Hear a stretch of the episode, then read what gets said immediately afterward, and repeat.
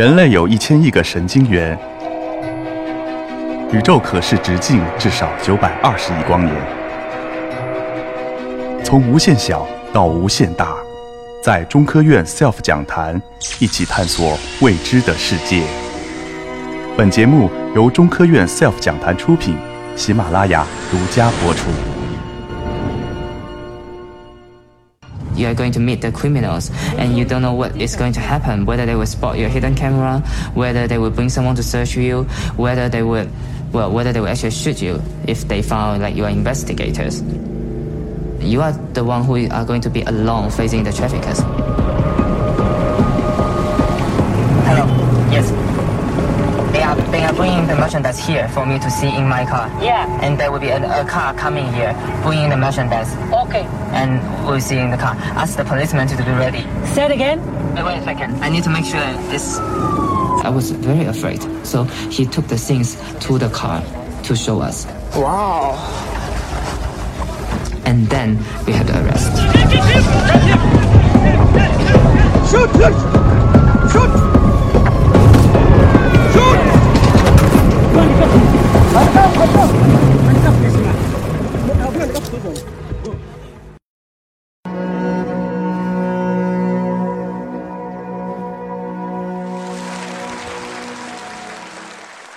大家晚上好，呃，我叫黄宏翔。大家刚才看到的这一小段视频，来自主持人说的那个 Netflix 的去年入围奥斯卡的那个纪录片《象牙游戏》。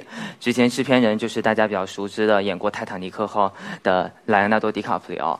这部影片其实它讲述了，就是从非洲到中国，从大象的盗猎到象牙的贸易这样的一个完整的一个非法走私链条。然后作为一名呃，野生动物保护的调查人员，我做一些调查的一个经历，也被包含在这样的一部影片之中。那么大家可能会好奇，就是我是如何参与到这样的一个东西里面去的？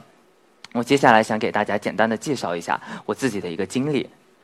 是这样子的，呃，在二零一一年的时候，我当时在复旦大学新闻学院毕业，到了美国哥伦比亚大学去读我的研究生国际关系。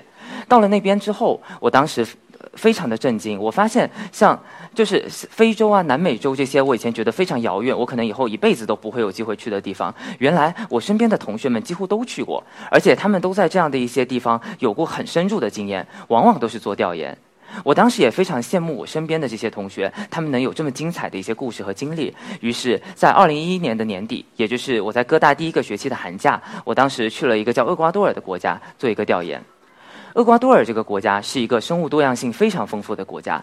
这个国家有很多我们熟知的东西，比方说当时达尔文研究进化论的那个加拉帕戈斯群岛，比方说我们现在都非常熟悉的羊驼、草泥马，我们非常熟悉的就是世界上最大的象龟，还有就是今天其实有其他嘉宾也讲到的亚马逊雨林。其实，在这样的一个国家里面，它包含着这样丰富的一个世界。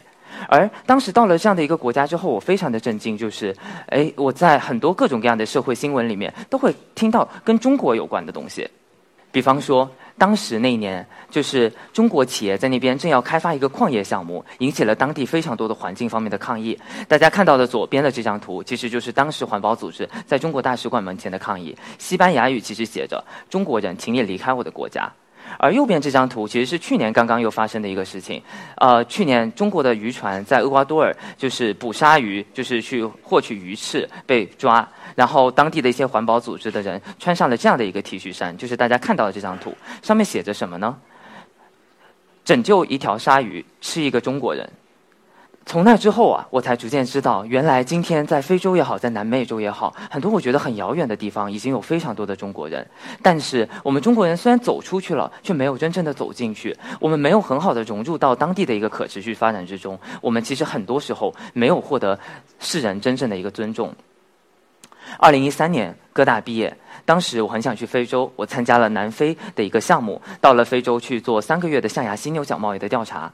其实我最开始的时候不是特别清楚，为什么这样的一个项目要招募中国的记者到非洲去调查野生动物保护的一个问题？难道你们非洲自己没有调查人员吗？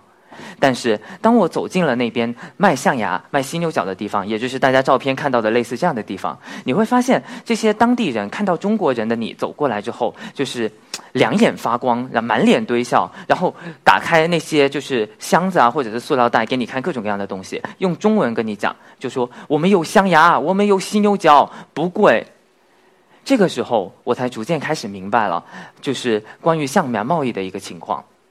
我才了解到啊，原来其实大象的象牙有三分之一是长在它的脸里面的。也就是说，为了获取象牙，其实盗猎者一般来说都需要杀死大象。而当今中国是世界上最大的象牙消费国。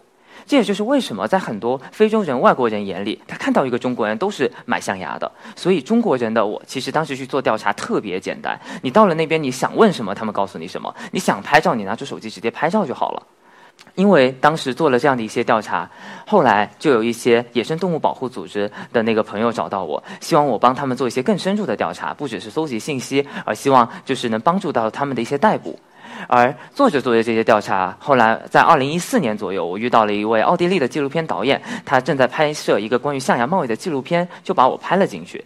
这就是二零一六年出来的《象牙游戏》这部影片的一个由来。《象牙游戏》这部影片出来之后，其实我有很多就是在国际上做野生动物保护的朋友，他们非常的不高兴，他们很生气，然后他们来指责我，就是。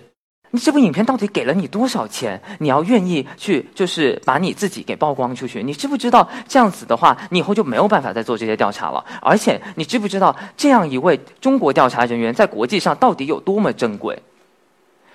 这个时候，我都会跟他们这么说：我是这么觉得的，一个人的力量是非常渺小的。作为一个单个的调查人员，就算就算你花一辈子的时间去做调查，你其实可能能对这个世界带来的影响也只有一点点。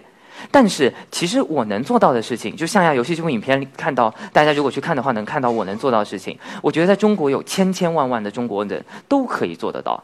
但是，中国和世界现在之间却有一个鸿沟，在很多外国人眼里，他们对中国有很多的误解。他们经常都会问我：你们中国人是不是都吃狗肉啊？你们中国人是不是都买象牙？你们中国人是不是没有人做动物保护、做环境保护啊？然后。回到中国，你又会发现，咱们中国人很多时候对国际的很多东西也有误解。哎，野生动物保护是什么东西？NGO 非政府组织是什么东西？它跟反政府组织有什么关系？就在这样的一个隔阂里面，你会发现在国际上去做国际发展类的工作，就包括这样的野生动物保护工作的人里面，确实中国的人，中国的青年人，相对于西方的青年人来说是要少很多的。这也就是为什么我会参与这部影片的一个原因。我希望通过这样的一部影片，能够让外国人知道，其实中国人也有很多人热爱野生动物保护。然后中国人看到这部影片之后，会觉得，哎，这个人如果能做这样的事情，那我也可以。这才是我希望带给大家的一个信息。而二零一四年以来，其实我一直都在做一个，我觉得比卧底调查听上去没有那么刺激，但其实更加重要的一个事情。我们在肯尼亚成立了一个社会企业，叫中南屋。中是中国的意思，南是发展中国家的意思。因为我们讲南南合作，屋就是大家看到的这样的一个空间。因为我们最开始就是一个空空荡荡的屋子，我们想建立起一个平台，鼓励中国的年轻人，无论你去做调研也好，你去做义工也好，你去游学也好，甚至你去生态旅游也好，你走出去，然后通过这些中国青年人去建构一个中国跟世界之间沟通的桥梁。我们具体做什么样的事情呢？我想为大家用北方白犀牛的故事来分享一下。大家图片里看到的这只犀牛，它叫苏丹，是一头四十五岁的北方白犀牛，是世界上最后一头雄性北方白犀牛。很遗憾，在上个月三月二十号，兽医为就是重症中的苏丹实施了安乐死。其实对于苏丹来说，可能确实是一个解脱。正常的北方白犀牛只能活三十五到四十岁，但苏丹其实已经四十五岁了。他浑身有非常多的疾病和伤痛，他的右后腿有严重的伤，就是过去这一年里面整天会都会溃烂，然后就是各种各样的一些，其实真的非常的痛苦。然而，苏丹的去世可能对我们来说，对整个世界来说，意味着一个物种从此又要跟我们永远的告别了。在非洲。犀牛分为白犀牛和黑犀牛两种，而白犀牛里面有北方白犀牛和南方白犀牛。